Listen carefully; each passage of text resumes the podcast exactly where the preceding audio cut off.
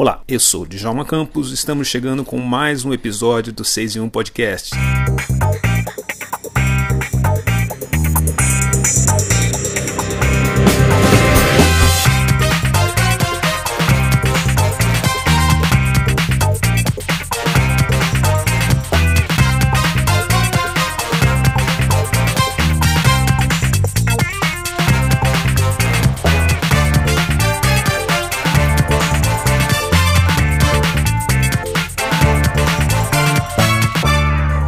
Nossa conversa nesse episódio é sobre o musical Vozes Negras, a força do canto feminino, que está em cartaz no Teatro Sérgio Cardoso, em São Paulo. Oh, oh,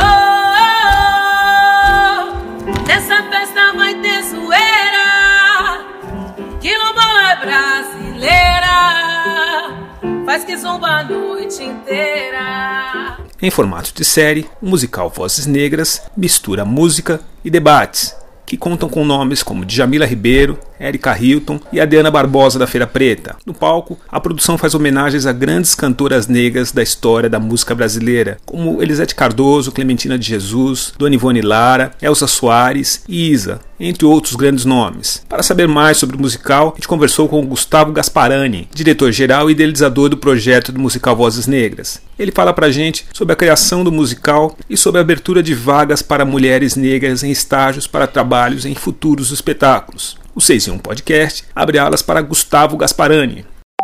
Gustavo, para o ouvinte do 6 em 1 entender melhor, como surgiu esse necessário projeto do musical Vozes Negras? Eu fui convidado pela produtora Aventura para fazer um espetáculo sobre cantoras negras mundiais, né? Grandes cantoras, grandes vozes negras femininas. E aí eu pensei bastante e achei que tinha mais a ver com o meu, para minha contribuição, a minha história no teatro musical brasileiro, fazer apenas cantoras pretas brasileiras. E como o tema é um tema muito importante, surgiu a ideia de fazer um fórum de discussão a partir da vivência dessas cantoras, né, do que elas passaram nas suas épocas específicas. Só que quando eu fui escrevendo, é, pesquisando, vi que não seria só um, porque as épocas eram muito diferentes e as questões, as, as dificuldades e as conquistas era, variavam muito de um período para outro. E aí surgiu a ideia de se fazer uma série, seis episódios de seis períodos específicos da música popular brasileira. Na verdade, o musical Vozes Negras, a força do canto feminino, ele parte da vivência, da experiência das cantoras pretas na música popular brasileira para discutir a situação da mulher negra na nossa sociedade. É um espetáculo através do gênero musical, do gênero musical, de teatro musical, a gente faz um espetáculo sobre o feminismo negro. Gustavo, o espetáculo também está promovendo a inclusão de mulheres negras nas funções de backstage, como camarim, contra-regra e monitoria. Quantas mulheres fazem parte da equipe do espetáculo? Olha, são 170 mulheres, mais ou menos, que estão diretamente envolvidas na produção do espetáculo. E como foram escolhidas as cantoras negras que têm suas obras abordadas e debatidas nesta série de shows do Vozes Negras?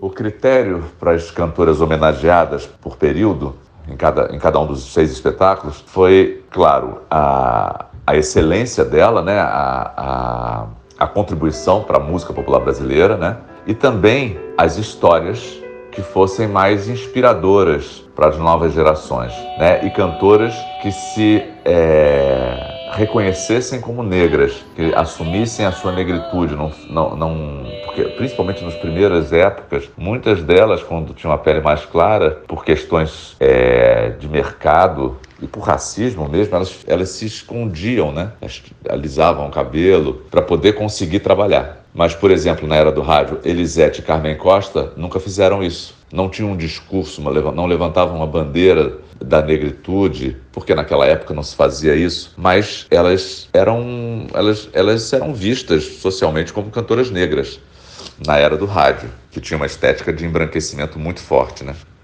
E os debatedores, que são intelectuais, artistas, escritores, eles já tinham conexão com os artistas que foram que eles foram chamados para debater as obras?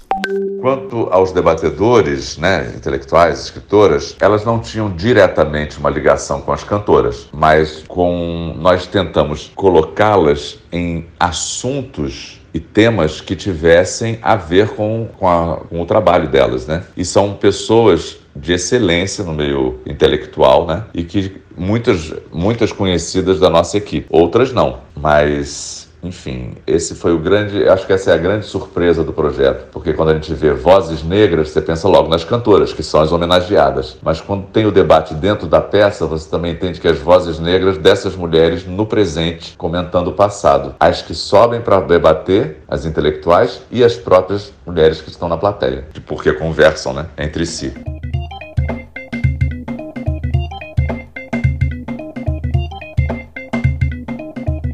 Este foi mais um 6 em 1 podcast. Eu sou Djalma Campos, um grande abraço e a gente se vê por aí.